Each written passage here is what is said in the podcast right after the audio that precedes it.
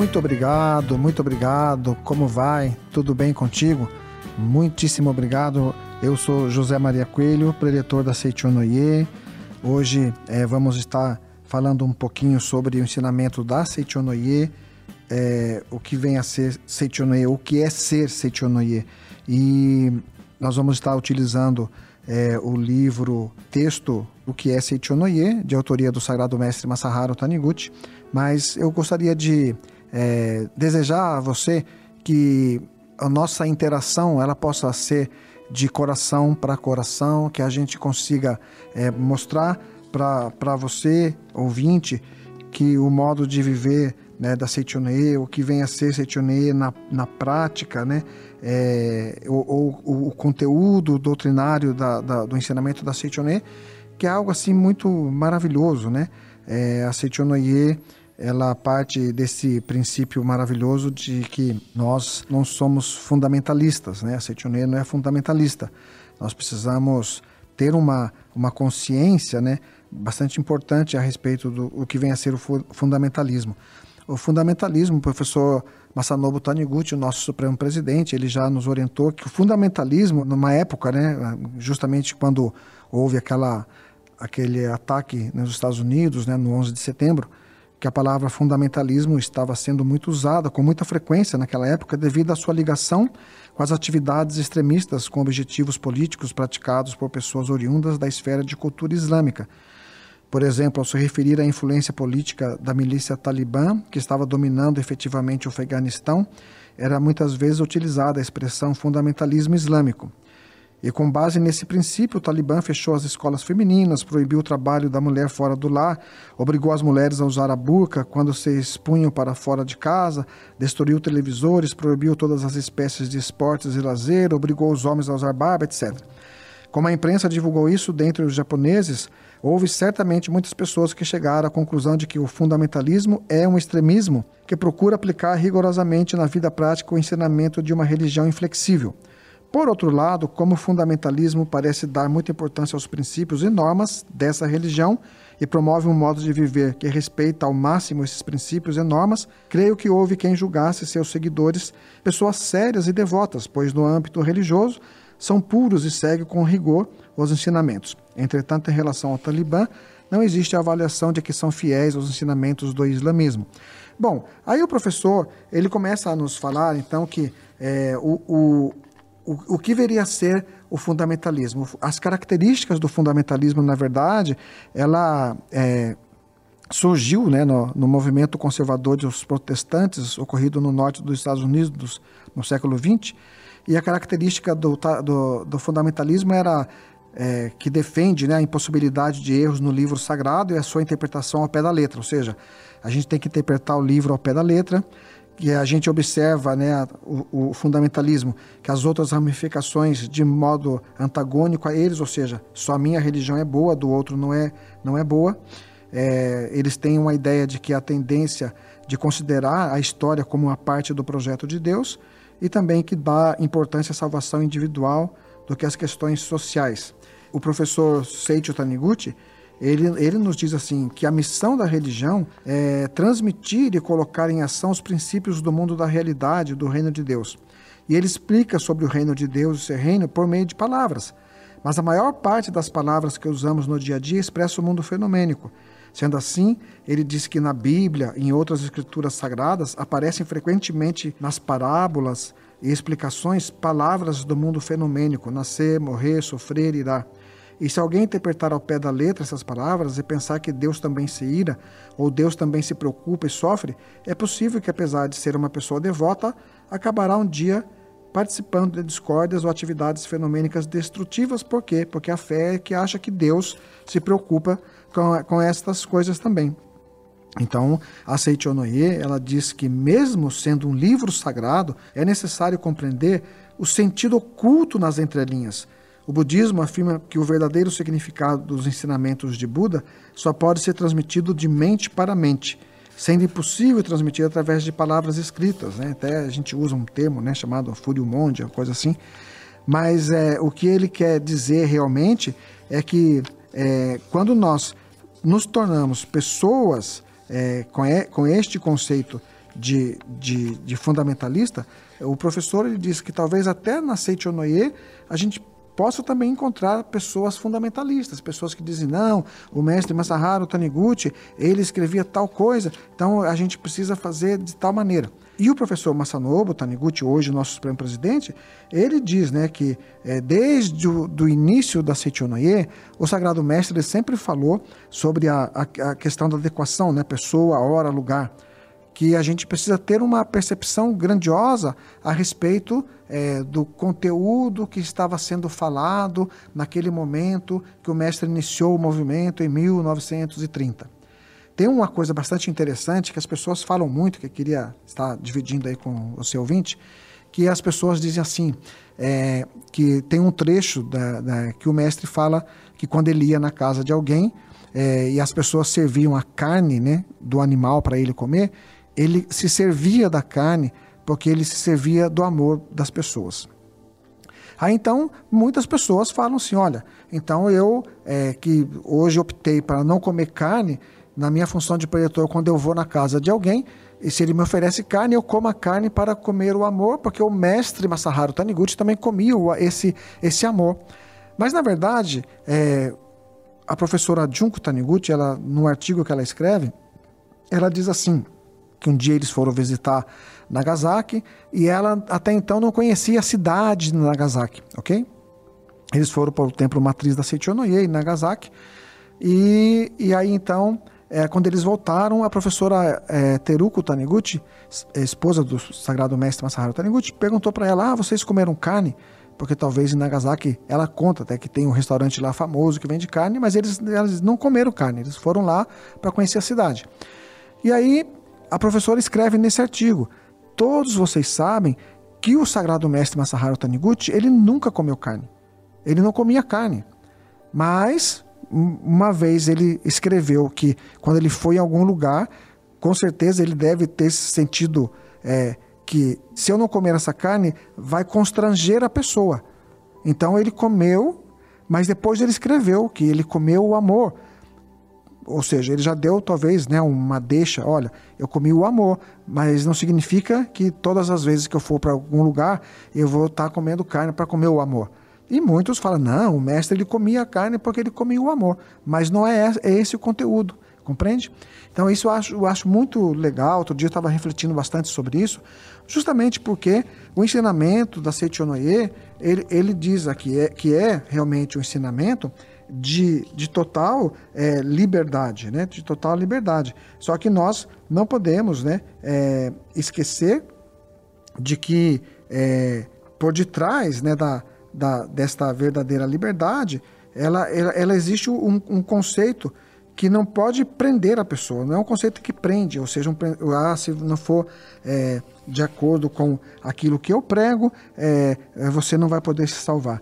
Ele diz que é, é preciso haver ordem em nossa vida. E ordem é lei, é precisão, é repetição. É, e ele diz assim que não se observa a ordem naquilo que ocorre apenas uma vez. Por isso, não devemos temer nem nos fartar com as repetições. É, devemos viver o dia a dia de modo metódico e organizado, obedecendo à lei de Deus, e nessa hora conseguiremos adentrar no reino de Deus de forma mais segura. Isso significa, então, que é, nós que praticamos o ensinamento da Seichonae, nós devemos ter uma mente bastante magnânima é, ao estudar né, o nosso ensinamento, para não se tornar também fundamentalista e dizer a Seichonae prega de tal forma. Por exemplo, né, é, em vários livros da Seichonae, você vai ouvir o Sagrado Mestre dizer a doença não existe. Ele às vezes orienta, olha, quando você toma remédio, você está, de repente, é, adormecendo a, a energia do doutor cura natural. Mas esse é um contexto que ele estava falando. No outro contexto, o Sagrado Mestre ele escreve algo maravilhoso, dizendo assim: que também a busca de um bom profissional de medicina venha a ser uma orientação de Deus para ajudar você a resolver esse processo que você está passando agora tomar um remédio também, é, às vezes, é o, o amor de Deus que se manifesta através desta ação. E aí você divide em quatro partes, como ele nos ensina, e, e mentalizando as palavras da oração que eu, eu, eu me perdoo, eu perdoo o pecado do outro, é, eu perdoo o pecado da humanidade, perdoo a mim mesmo, etc. e tal, você recebe a cura divina. Então é muito importante, ao falar o que é ser Seichonoye, ser Seichonoye é ter um conhecimento amplo desta filosofia maravilhosa de vida da Seichonoye e não se tornar uma pessoa é, é, que é, vai se tornar um praticante fundamentalista. E o praticante fundamentalista, a fé fundamentalista sempre gera desarmonia dentro de casa. Por quê? Porque se você chega dentro de casa, imagine, por exemplo, é, se é, o médico diz para mim assim: olha, você está com um probleminha no seu pulmão, você está com é, tuberculose ou está com uma pneumonia, né? Então eu vou para minha casa e vou dizer para minha mãe: olha, eu estou com pneumonia, o médico receitou aqui vários antibióticos, etc. e tal. Mas não se preocupe, que eu vou fazer oração e não vou tomar nenhum remédio. Então, este ato pode ser da minha fé, não tem nenhum problema.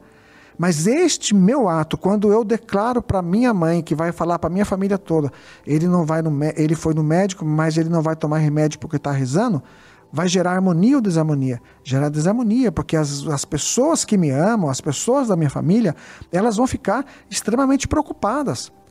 Ah, eu sei que ele tem fé, porque ele é preletor da Seichonoe, mas será que ele não podia tomar um, um, um, uma injeçãozinha? Será que ele não podia tomar um remédiozinho ali para a gente também ficar mais tranquilo? Então, nesse processo, é, compreende como é a questão do viver religioso?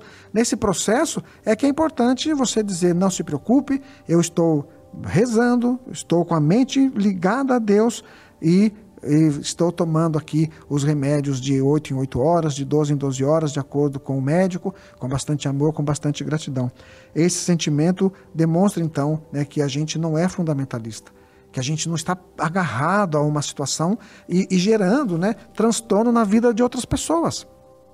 As pessoas que te amam, elas com certeza elas querem o que querem o seu bem, elas querem que você seja saudável, que você prospere, que você tenha uma vida eh, plena, não é verdade?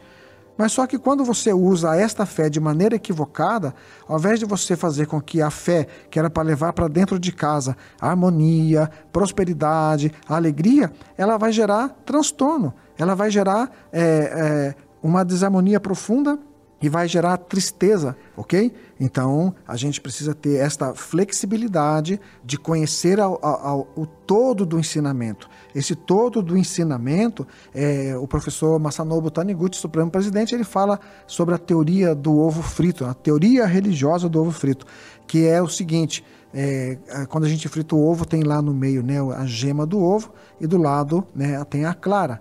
Então ele fala que o princípio fundamental da Seichonoe é a gema, que ali é o centro, né, que é a verdade central, que não muda. E a clara que está ao redor é o periférico, é aquilo que muda de acordo com a adequação pessoa, hora e lugar. Tempo, hora e lugar. Compreende? Então, a, a, a, verdade, o homem é filho de Deus, perfeito e maravilhoso, é um ser espiritual, é criado à imagem e semelhança de Deus. Esta é a verdade fundamental, isento de pecado, é a verdade fundamental da Seichoné.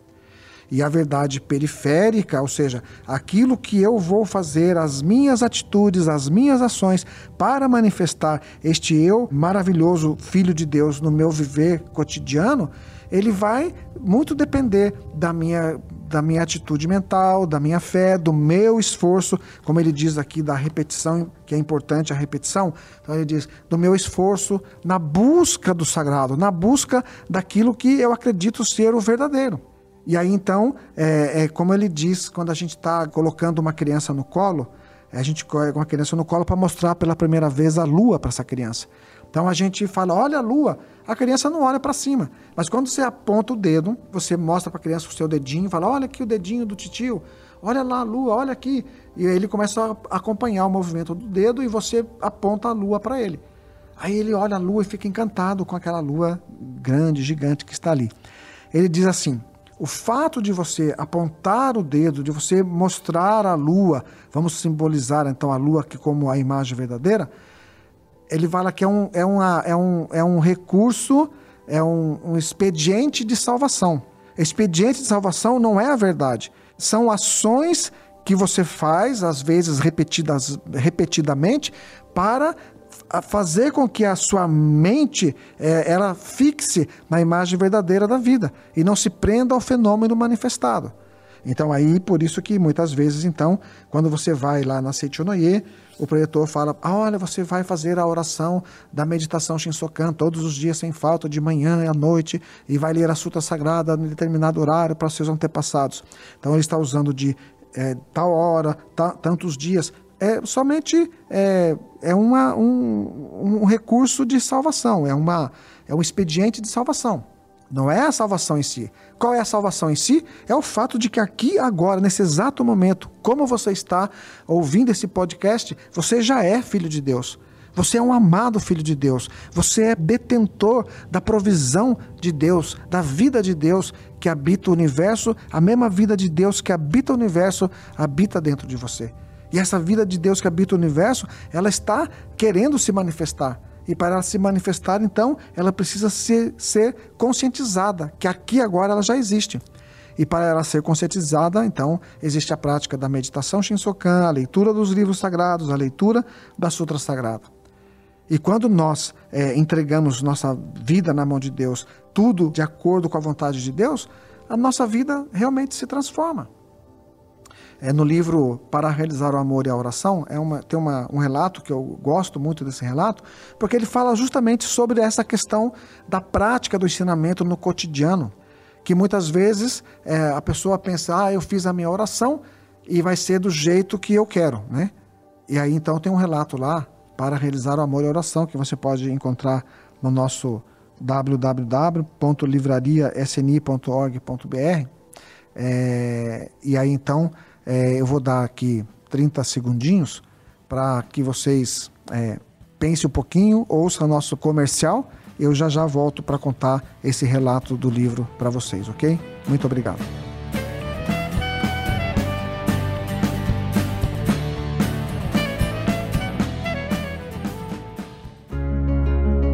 A coleção A Verdade da Vida é uma coletânea de livros muito importante para os ensinamentos da Seichonoye que traz ensinamentos esclarecedores para as questões do dia a dia. Por isso, semanalmente você é nosso convidado para estudarmos juntos esta obra com o preletor Heitor Miyazaki. Toda quarta-feira, uma nova aula às 20 horas, horário de Brasília, no canal do YouTube. Ou então, venha presencialmente assistir na sede central da Seitonei do Brasil, nas quartas, a partir das 19 horas e 45 minutos. A participação é aberta a todos. Esperamos por você. Muito obrigado.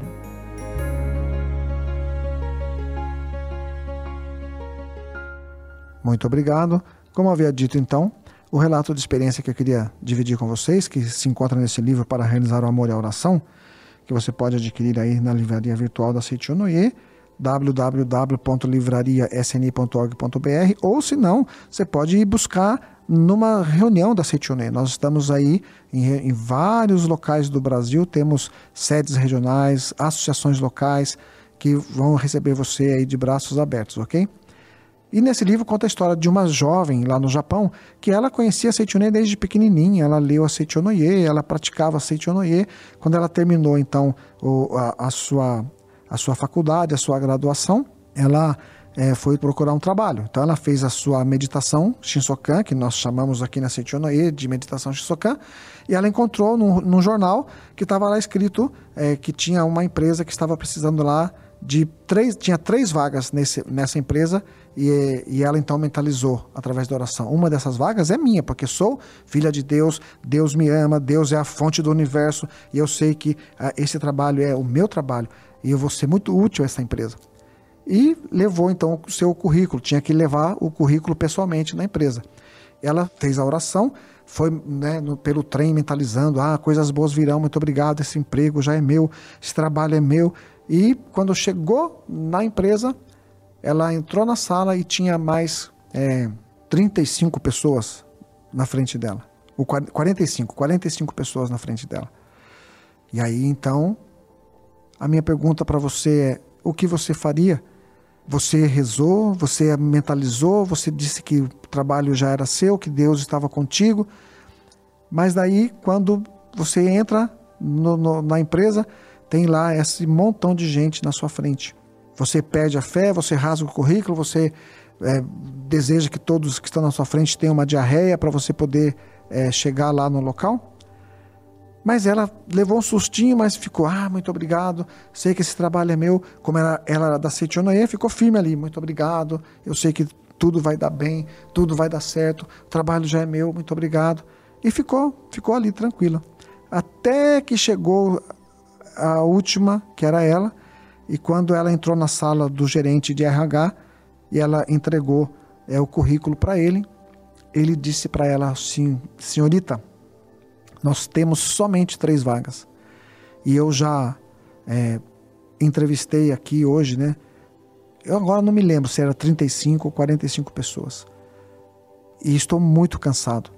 Me desculpe, senhorita, mas eu não vou nem te entrevistar. Pode deixar seu currículo e me perdoa.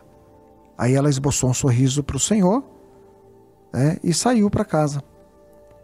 E aí minha pergunta é: você que pratica Seichonoye, você fez a oração, você tinha certeza que era o trabalho era seu, chegou lá, tinha aquele montão de gente na fila, você foi a última a ser atendido, o último a ser atendido, ainda o gerente nem sequer te entrevista, te manda embora.